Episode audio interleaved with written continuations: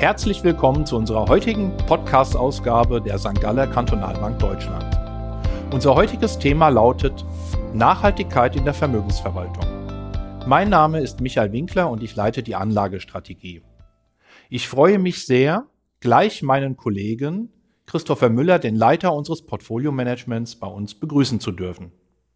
Hallo Michael, danke dir. Sehr gerne, freut mich. Was bedeutet der Begriff Nachhaltigkeit denn überhaupt? Man hat das Gefühl, jeder versteht etwas anderes darunter und aktuell sprechen alle vom Klimawandel und der CO2-Neutralität. Aber ist es das oder ist da mehr dahinter?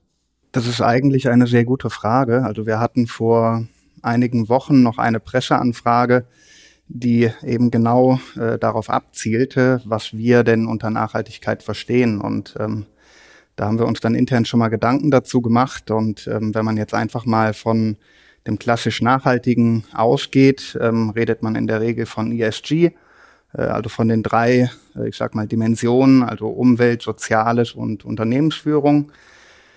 Und wir als Bank beziehungsweise wir als St. Galler Kantonalbank verstehen das eigentlich auch genau so. Also wir versuchen schon wirklich diese drei Dimensionen abzudecken.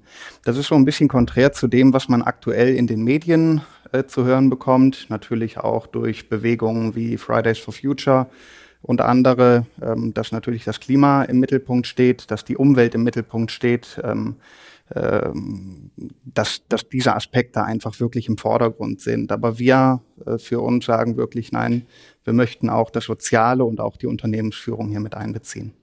Könntest du zu diesen drei Aspekten, also E, Environment, die Umwelt, S, Social, das Soziale, G, Governance, die Unternehmensführung, denn irgendwie ein paar Beispiele nennen, was man da jeweils drunter verstehen kann? Gerne. Also unter Umwelt, das ist natürlich dann genau die Dimension, die eben auf den, den Klimawandel abzielt, die auf die Natur abzielt. Ähm, hier geht es um Energieeffizienz, alternative Energien, Umweltverschmutzung, Wasserknappheit, CO2-Ausstoß ähm, etc. Also wirklich das, was man auch aktuell ähm, viel lesen kann.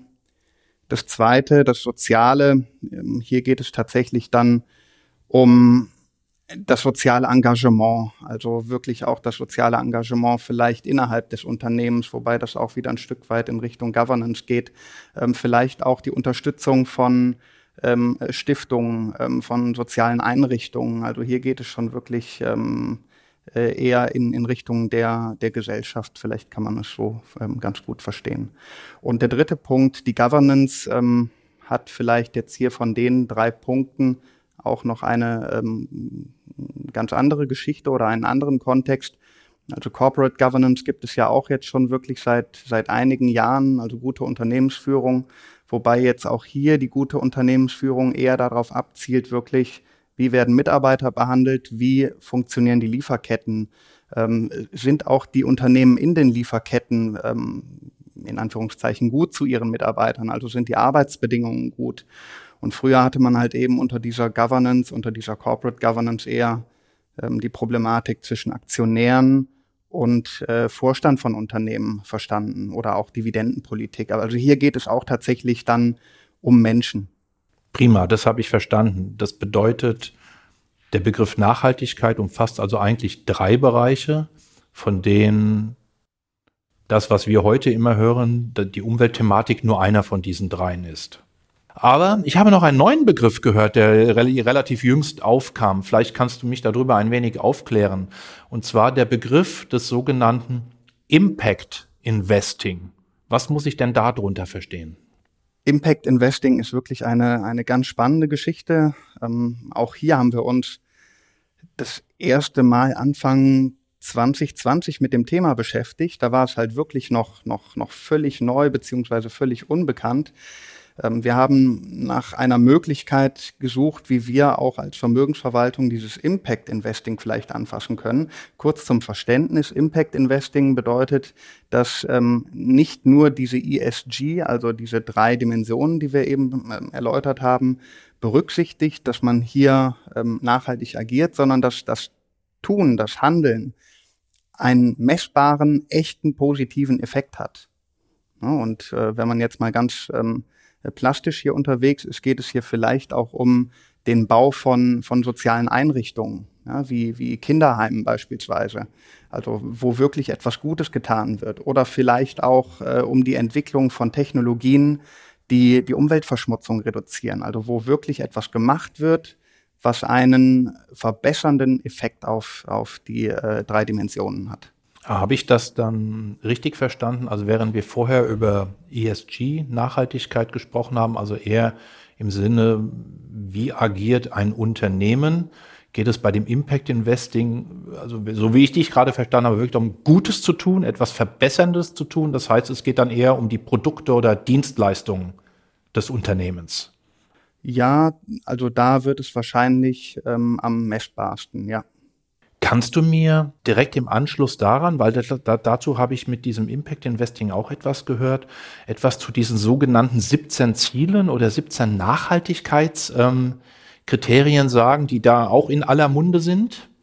Also diese sogenannten SDGs, die Sustainable Development äh, Goals von den Vereinten Nationen, ähm, behandeln auch hier verschiedene Kriterien wie oder Ziele. Also es sind halt wirklich wirkliche nachhaltige Ziele wie die Abschaffung von Armut, ähm, wie wie äh, eine bessere Gesundheitsversorgung, äh, Gleichberechtigung, den Zugang zu Bildung und so weiter. Also das sind wirklich Kriterien oder Ziele, die in Verbindung mit Impact stehen, wo man dann versucht, dass genau diese Ziele dann ähm, erreicht werden, beziehungsweise dass das Produkt oder das Unternehmen in irgendeiner Form dazu beiträgt, dass diese, dass diese Ziele dann erreicht ah, werden. Das habe ich jetzt verstanden. Würde für mich dann im Umkehrschluss bedeuten, Produkte oder Dienstleistungen eines Unternehmens würde ich anhand dieser Kriterien oder dieser Ziele überprüfen, um zu schauen, ob dann auch dieses Unternehmen für diesen Bereich, dieses Impact Investing in Frage kommen würde. Passt das so? Ist das, das so richtig? Passt, das passt so. Allerdings, ähm, also was wir auch gemerkt haben, wir haben uns wirklich lange mit,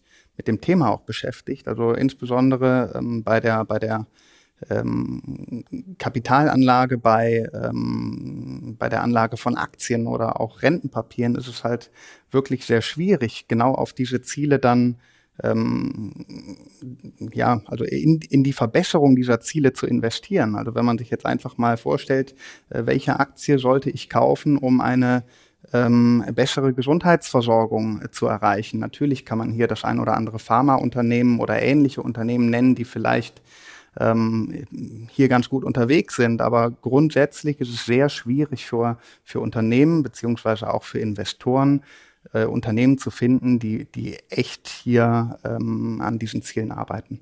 Ja, damit hast du mir gerade ein, eine wunderbare Überleitung oder auch Einleitung ähm, zu dem zweiten Block, Themenblock gegeben, nach dem ersten der Definition von Nachhaltigkeit und ESG und Impact Investing. Und du hattest gerade den Investor angesprochen.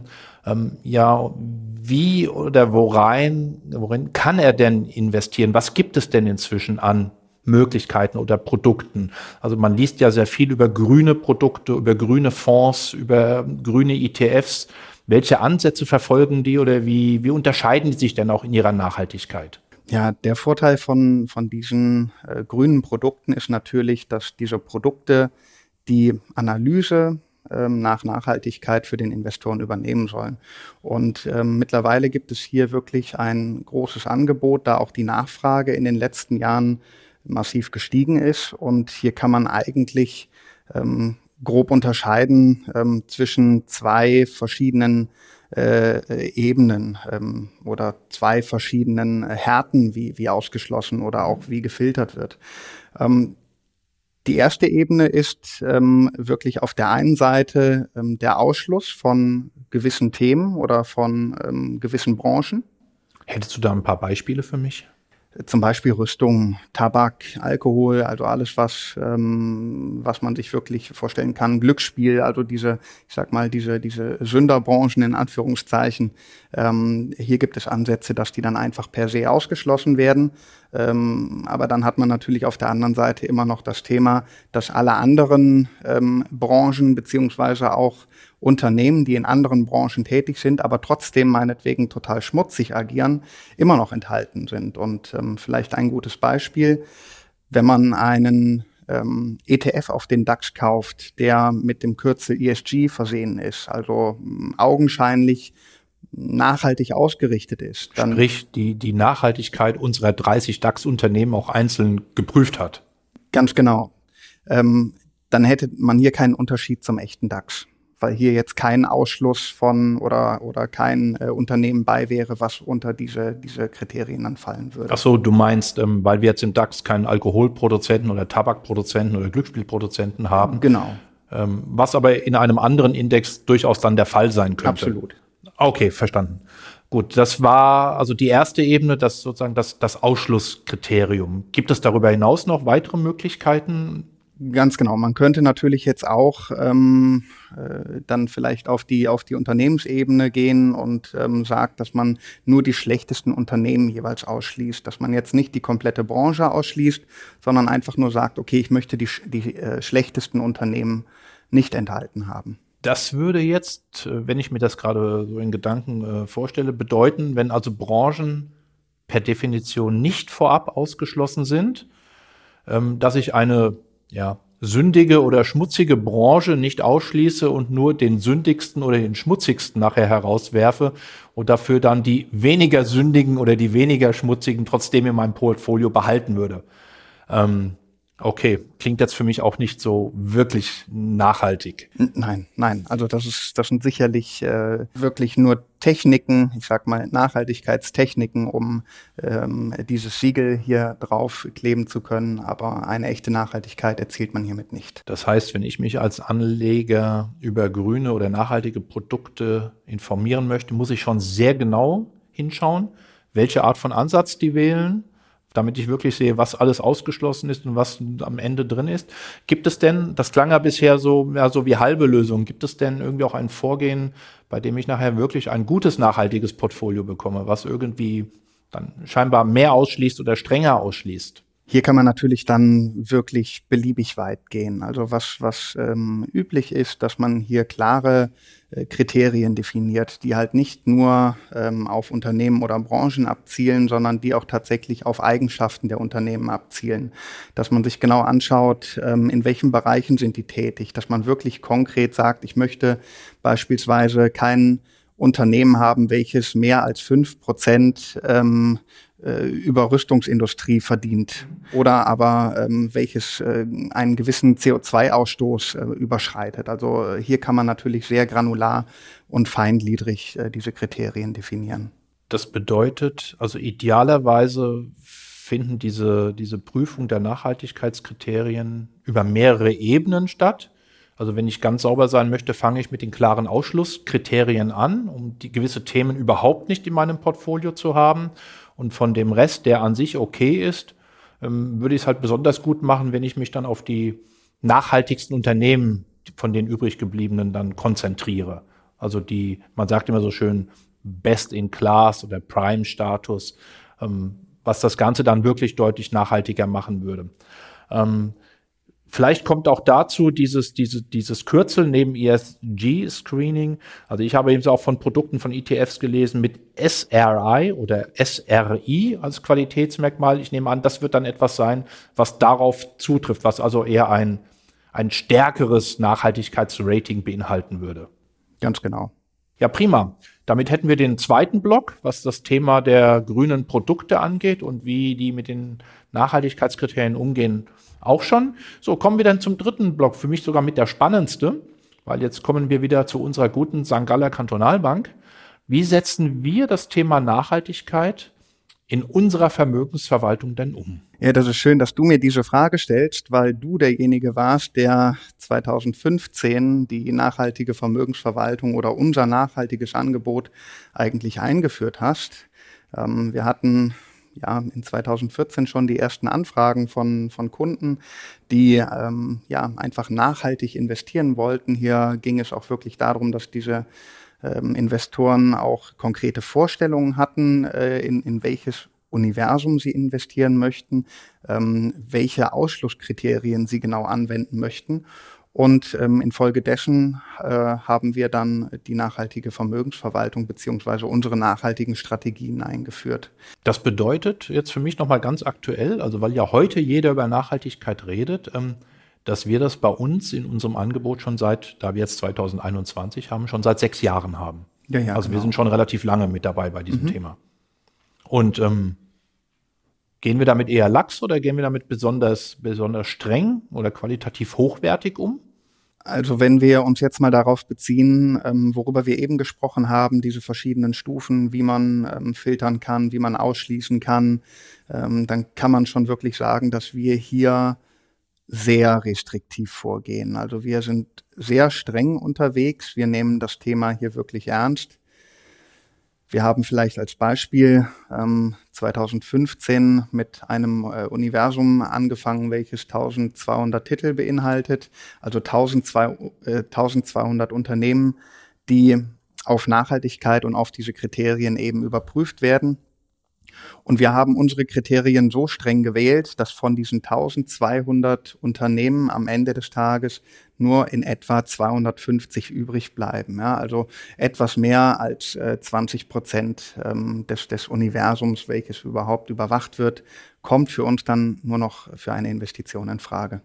Das nenne ich allerdings streng, weil bei vielen anderen grünen Produkten mit nicht so harten Kriterien würden von diesen 1200 Unternehmen zum Beispiel 900 übrig bleiben und nur 300 ausgeschlossen werden, während bei uns eben über, über 950 ausgeschlossen werden. Ja. Und ich nehme an, wir überprüfen das auch regelmäßig, oder?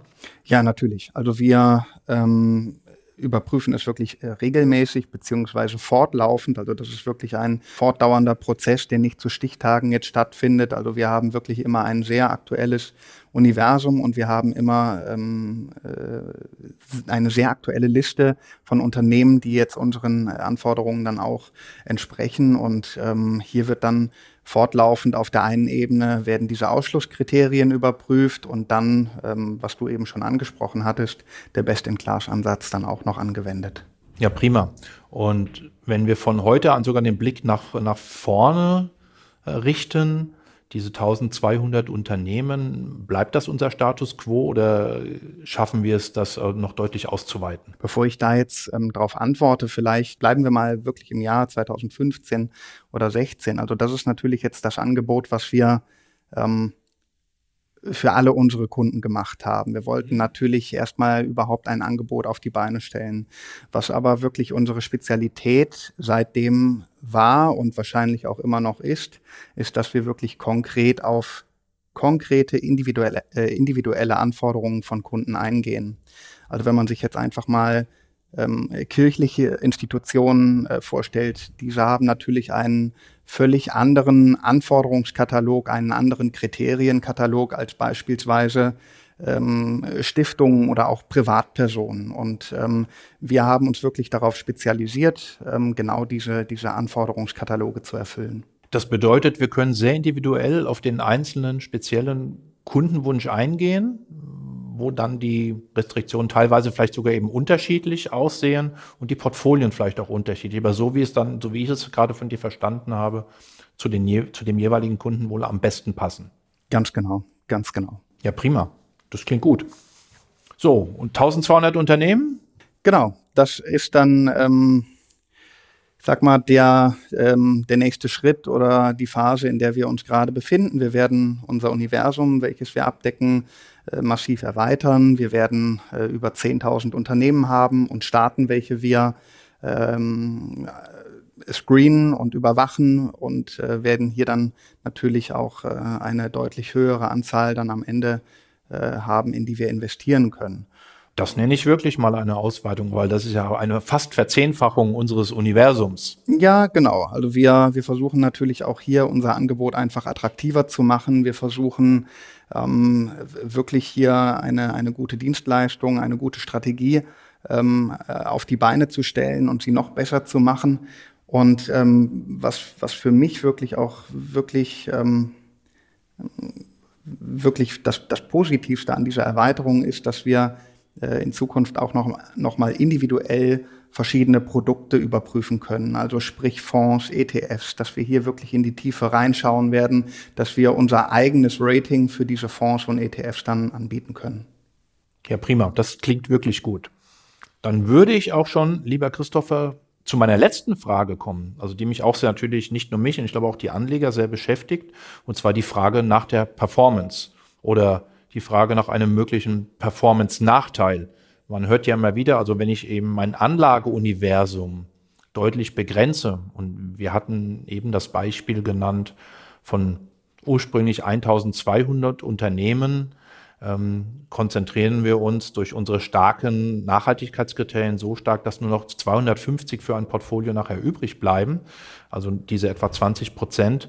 Ähm, wäre der normale Gedanke jetzt bei mir, da muss ich doch bestimmt Performance-Nachteile für eingehen und würde irgendwo auf Performance, gute Performance-Zahlen von Unternehmen, die sich an der Börse hervorragend entwickeln, aber eben nicht nachhaltig sind, die ich sozusagen dann nicht investieren kann, auf irgendetwas verzichten. Ist das denn so? Also es gibt sicherlich ähm, viele Unternehmen, die unsere Anforderungen nicht erfüllen und die eine hervorragende Performance abliefern. Was wir aber wirklich beobachtet haben seit 2015 ist, dass wir zunächst ähm, keinen Performance-Nachteil hatten, auch keinen Risikonachteil. Also wir hatten wirklich ähm, ein, ein äh, äquivalentes Produkt ähm, sozusagen, eine äquivalente Strategie. Ähm, unsere Kunden mussten hier keine Nachteile in Kauf nehmen und konnten wirklich von dem Vorteil dieser nachhaltigen Anlage profitieren. In etwa ab 2016 konnten wir aber ganz deutlich erkennen, dass die ähm, Performance, dass die Wertentwicklung insbesondere von diesen Anlagen immer besser wurde. Also man hat förmlich gemerkt, wie die Investoren ähm, immer mehr ähm, Geld, immer mehr Volumen in, in diese Unternehmen investiert haben.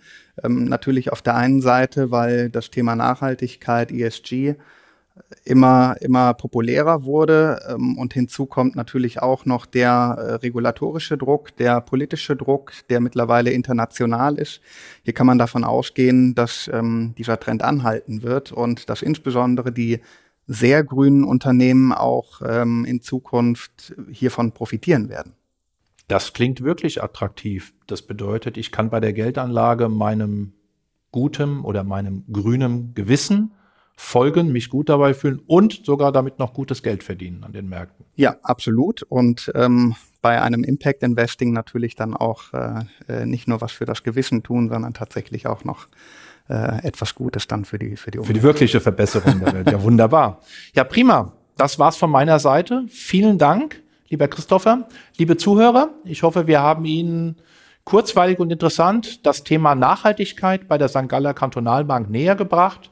Bedanke mich bei Ihnen für das Zuhören und freue mich schon auf das nächste Mal. Michael Winkler. Tschüss.